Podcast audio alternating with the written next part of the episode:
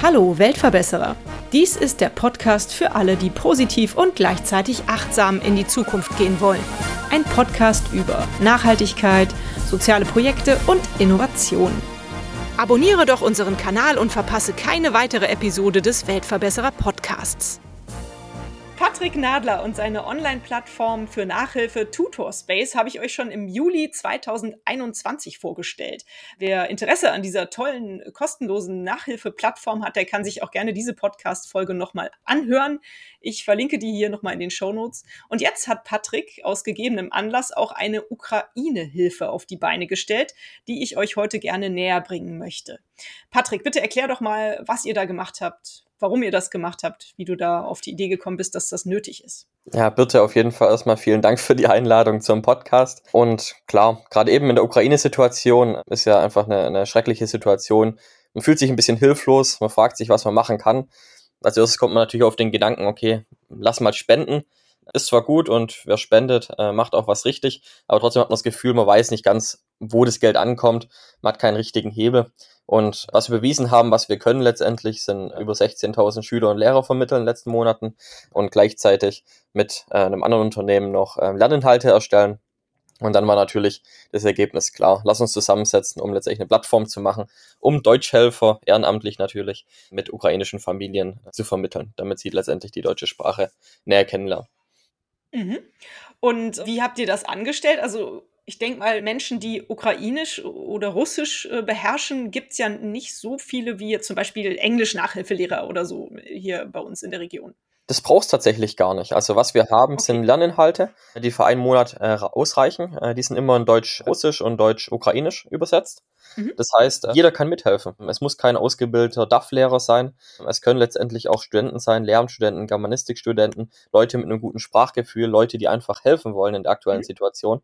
Die können sich bei uns melden und äh, ja, es ist, es ist überraschend, wie, wie gut es möglich ist, die Grundlagen der deutschen Sprache auch ohne den DAF-Hintergrund letztendlich zu lernen. Was bedeutet jetzt genau DAF? Deutsch als Fremdsprache, tut mir leid. Das ist ein Bildungsbegriff, das ist letztendlich einfach der Bereich für Leute mit Migrationshintergrund, wo Deutsch gelernt wird. Ja, das war mir jetzt noch gar nicht so geläufig. Also bedeutet das tatsächlich, dass man gar nicht eine artverwandte Sprache des Ukrainischen, äh, Russischen sprechen muss, um denjenigen äh, Deutsch beibringen zu können? Absolut nicht. Okay. Es hilft natürlich, ja. unweigerlich. Ähm, aber ich war jetzt zum Beispiel der Letzte auch bei so einer Stunde live dabei. Die Lehrerin kommt selbst aus Polen, ist schon lange hier in Deutschland, hat gesagt, sie will unbedingt helfen in der aktuellen Situation, mhm. hat keinen deutschen Hintergrund, hat selber Deutsch lernen müssen, kann es fließend, aber nach drei Wochen konnte die ukrainische Schülerin letztendlich sich schon vorstellen, konnte mir von ihrem Alltag erzählen und ja, also man braucht nicht unbedingt den Hintergrund, um letztendlich anhand von diesen Unterlagen, die wir zur Hand geben, mit Audiodateien und so weiter und so fort, wirklich mal ja die ersten ersten Sätze Deutsch zu lernen und ähm, die Grundlagen, um sich überhaupt zu verständigen. Mhm. Ich habe das schon vor zwei Wochen in meinem Podcast erwähnt. Es gibt unglaublich viele hier, die gerne helfen möchten, das Leid der ukrainischen Flüchtlinge zu lindern. Und da gibt es bestimmt auch sehr viele Ehrenamtler. Die müssen sich also einfach bei euch melden, bekommen dann von euch Unterlagen äh, zur Verfügung gestellt und dann kriegen sie sozusagen auch einen Bedürftigen zugeordnet oder wie funktioniert das jetzt genau? quasi richtig beschrieben. Das heißt, man kann sich jederzeit bei uns melden, äh, wenn man motiviert ist zu helfen. Mhm. Muss sich keine Sorge machen. Wie gesagt, die Lernunterlagen stellen wir. Da muss man sich nicht selber noch damit beschäftigen, was raussuchen. Man meldet sich einfach auf tutorspace.de, dann sieht man oben ganz großen Banner mit der Ukraine-Initiative. Ist komplett ehrenamtlich getragen und letztendlich ist es nichts anderes wie unsere Vermittlungsplattform. Leute tragen sich ein, wählen Deutsch für Geflüchtete als Unterrichtsfach. Dann in diesem speziellen Bereich, in dieser speziellen Plattform nur für dieses Ukraine-Thema werden dann nur diese Lehrer angezeigt mit einer Beschreibung, mit dem Alter, mit einem schönen Bild. Und äh, ukrainische Familien können dann letztendlich die Lehrer anfragen. Mhm. Nimmt der Lehrer dann die Anfrage an, werden beidseitig die Kontaktdaten vermittelt, man hält die Unterrichtsunterlagen und es kann losgehen. Mhm. Wie viel Zeit sollte man denn als Ehrenamtler mitbringen, wenn man da gerne sich einsetzen möchte? Jede Hilfe zählt. Jede ehrenamtliche Helfer ist mindestens eine ukrainische Familie, der wir mehr helfen können, weil wir tatsächlich gerade eben, also wir haben jetzt in den letzten knapp über 30 Tagen über 1000 ukrainische Familien geholfen äh, mit den ersten Deutschstunden. Wow. Das sind damit auch, denke ich, die größte Initiative in dem Bereich oder in dem Deutsch-Integrationsthema in Deutschland da ist jede, jede Hilfe herzlich willkommen. Und wenn man sich da einträgt, kann man auch damit rechnen, dass zeitnah sich eine ukrainische Familie auf jeden Fall meldet, weil da haben wir gerade eben sehr viele Anfragen. Mhm, genau, das wollte ich nämlich als nächstes fragen. Arbeitet ihr da irgendwie mit Flüchtlingszentren zusammen oder wie kommt ihr dann an die ukrainischen Menschen, die halt praktisch die Hilfe brauchen? Ist eine spannende Frage, die wir uns natürlich auch am Anfang gestellt haben. Der größte Hebel sind, sind oftmals Gruppen, wo sich ukrainische Familien untereinander organisieren und austauschen, mhm. weil die gibt's tatsächlich auch. Das sind dann exklusive WhatsApp-Gruppen mit mehreren hundert Teilnehmern und, und letztendlich Facebook-Gruppen, wo alles auf Ukrainisch passiert. Da sind wir sehr präsent. Aber gleichzeitig versuchen wir natürlich auch den Kontakt zu Politik und Behörden auszubauen. Wobei das natürlich, jeder, der mich auf LinkedIn verfolgt, hat es auch mitbekommen, manchmal ein bisschen schwer sein kann von der Kommunikation, da letztendlich irgendwelche Unterstützung zu bekommen. Da wollte ich nämlich auch noch nachhaken, weil du hast gesagt, das funktioniert im Moment alles ehrenamtlich und, und kostenfrei sozusagen für diejenigen, die die Hilfe benötigen. Und im Grunde genommen ist es aber doch ein Anliegen, denke ich mal, auch unserer Regierung, die Menschen hier zu integrieren und ihnen zu helfen. Und das wird ja auch in vielen Bereichen umgesetzt. Da gibt es ja Hilfen. Habt ihr da noch keine Hilfen bekommen? Nee, tatsächlich noch nicht. Okay. also wir hatten Kontakt mit dem Ministerium für Bildung, mit der KMK, äh, war es mir eine Herzensangelegenheit, Kontakt aufzunehmen.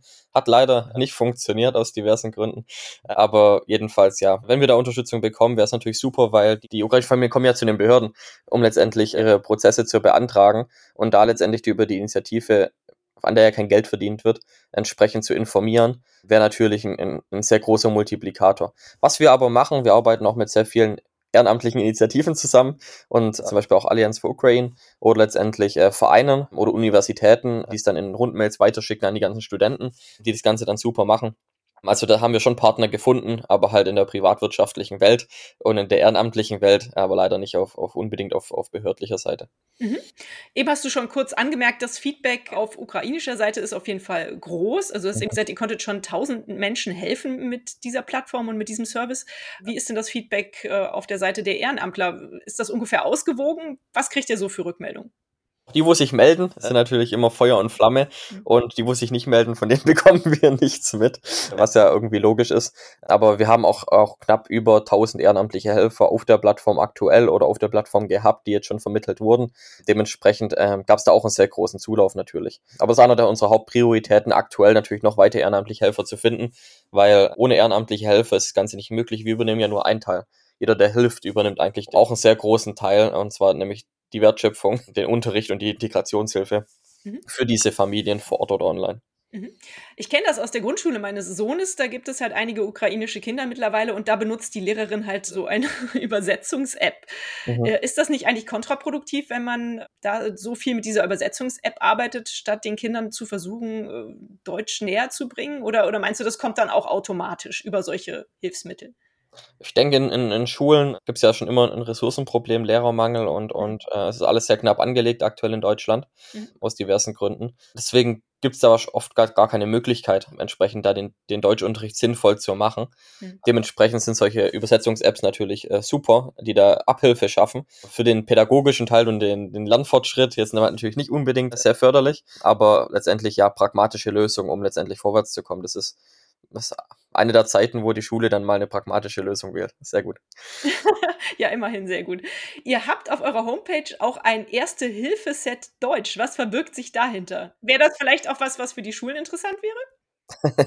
In dem Kontext definitiv. Also, es sind genau das sind unsere Lernunterlagen. Wir haben uns ja mit deinem Sprachcoach zusammengetan, eine Partnerin von mir, wo wir letztendlich äh, das Ganze zusammen organisieren. Ähm, da sind wir sehr groß im Deutschsprachbereich mit über eine Million Follower, mit Leuten mit Migrationshintergrund. Deswegen haben wir die pädagogische Seite auch ganz gut abgedeckt. Und letztendlich war die Aufteilung so, wir machen die Vermittlungsplattform, organisieren alles, organisieren die ganzen Projektmanager, die sich auch ehrenamtlich aus Industrie und Handel gem gemeldet haben, um letztendlich da weiter zu koordinieren. Und von, von ihrer Seite aus kommen die Lernunterlagen, weil sie dann einfach eine Expertin in Deutschland ist. Gibt es nicht viele, die da das irgendwie viel besser äh, aufbereiten können. Und dieses erste Hilfeset Deutsch ist genau die Lernunterlagen, von denen ich gesprochen habe. Die sind natürlich auch frei zugänglich.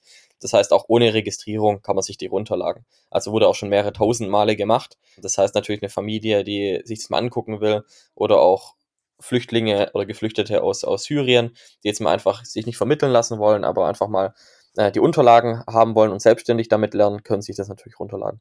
Mhm, toll. Jetzt hast du es gerade selber erwähnt, du hast äh, Flüchtlinge aus Syrien erwähnt, weil es gibt ja nicht nur ukrainische Flüchtlinge, die vielleicht Deutsch lernen möchten oder müssen. Ihr bietet das natürlich auch für sämtliche andere Flüchtlinge an, oder? Genau, also steht auch auf unserer Website drauf. Natürlich ist das Ganze auf den ersten Blick für Ukraine, weil das natürlich der Aufhänger ist. Da ist gerade die größte Not oder spontanste Not entstanden. Mhm. Und äh, wir sind immer noch da in einer humanitären Krise, wo man helfen sollte. Und das war letztendlich der Aufhänger für das Ganze. Natürlich ist dann Ukraine im Vordergrund, aber wir haben auch ganz klar auf unserer Website geschrieben, hey, wenn, wenn natürlich syrische Geflüchtete auch Deutsch lernen wollen, weisen wir die nicht ab. Äh, die können gern da einen Helfer finden, die können gern gemeinsam Deutsch lernen. Ist doch super. Also es geht ja insgesamt um Integration und Sprache ist letztendlich der Schlüssel dazu. Ohne Sprache kein Job und auch kein, kein Wohlbefinden in Deutschland, äh, dementsprechend auch keine Integration. Ja, wenn wir da natürlich noch mehr Leuten helfen können, wunderbar. Mhm. Was ist zum Beispiel mit jemandem, der einen Geflüchteten zu Hause aufgenommen hat, jetzt egal welches Ursprungsland das ist, und äh, der möchte vielleicht jetzt selber einfach zu Hause sozusagen im Homeoffice demjenigen die Sprache beibringen? Stellt ihr diesen Menschen auch die Unterlagen zur Verfügung? Kann man sich bei euch melden, damit die dann praktisch zu Hause ein bisschen üben können? Also ich lade alle Menschen ein, die sich da ähm, natürlich bereit erklärt haben, ist eine super Sache, ähm, die ukrainischen Familien aufzunehmen, weil das auch Teil von Integration. Und natürlich können die Leute auf unsere Website gehen, die Lernunterlagen runterladen, genauso wie alle ehrenamtlichen Helfer auch und die natürlich selber verwenden. Mhm. Was aber auch sehr oft passiert, was, was wir mitbekommen haben aus dem ganzen Feedback, dass tatsächlich auch sehr viele Deutsche, die ukrainische Familien aufgenommen haben, letztendlich sich um den ehrenamtlichen Helfer für die ukrainische Familie kümmern, der dann letztendlich nach Hause kommt zu denen, da letztendlich zweimal in der Woche eine Stunde Unterricht macht oder das Ganze halt online passiert über Zoom oder sonstige Wege. Es geht bei Sprachen ja super. Genau, dementsprechend, wer da unterstützen will, gerne Landunterlagen runterladen, beziehungsweise da natürlich jemand, jemand organisieren. Mhm. Toll. Mensch, Patrick, ich bin total begeistert, dass du dich auch wieder auf dieser Ebene so engagierst und ich freue mich sehr, dass du diese Energie auch noch aufbringst zu deiner coolen Plattform Tutorspace, die du ja eh schon mit sehr viel äh, Engagement leitest. Wie läuft es denn allgemein mit Tutorspace, wenn wir jetzt mal von äh, der Ukraine-Hilfe absehen?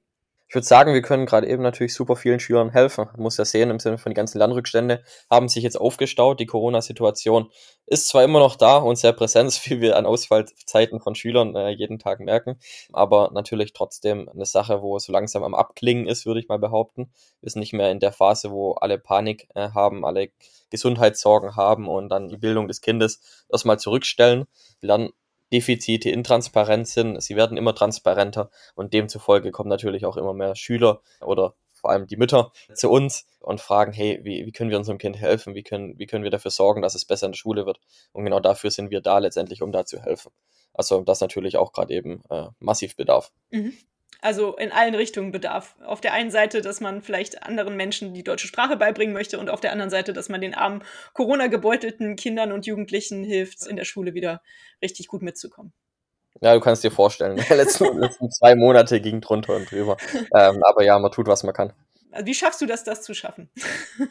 Hast du ein Geheimmittel? Guter Ausgleich und wenig Freizeit ist, glaube ich, das Geheimnis. Das Schlaf darf nicht drunter mangeln. Ich denke auch. Du musst aufpassen wahrscheinlich, dass du nicht ausbrennst, oder? Ja, ist auf jeden Fall eine Phase, wo man sagt, okay, ist auf jeden Fall mehr, was gerade eben anfällt, weil natürlich zu meiner Geschäftsführertätigkeit bei Tutorspace, wir haben ja die Plattform, wir haben die Online-Nachhilfeschule, ich arbeite auch noch bei deinem Sprachcoach mit, letztendlich, um da Leuten zu helfen. Dann noch die Ukraine-Initiative. Es geht natürlich alles von meiner Geschäftsführertätigkeit noch zusätzlich und es muss natürlich auch gehandelt werden. Aber klappt ganz gut, es macht Spaß und äh, wenn es am Spaß macht, brennt man nicht aus. Das habe ich mir mal sagen lassen, dementsprechend äh, mache ich mir da auch wenig Sorgen. Mhm. Sehr schön. Patrick, du bist für mich einer der großen Weltverbesserer ähm, und ich danke dir ganz herzlich für dein tolles Engagement. Danke, dass du uns heute deine Ukraine-Hilfe von Tutor Space vorgestellt hast. Ich hoffe, dass ganz viele von meinen Hörerinnen äh, sich da engagieren können oder beziehungsweise da auch Hilfe finden für Leute, die sie vielleicht kennen und die Hilfe brauchen.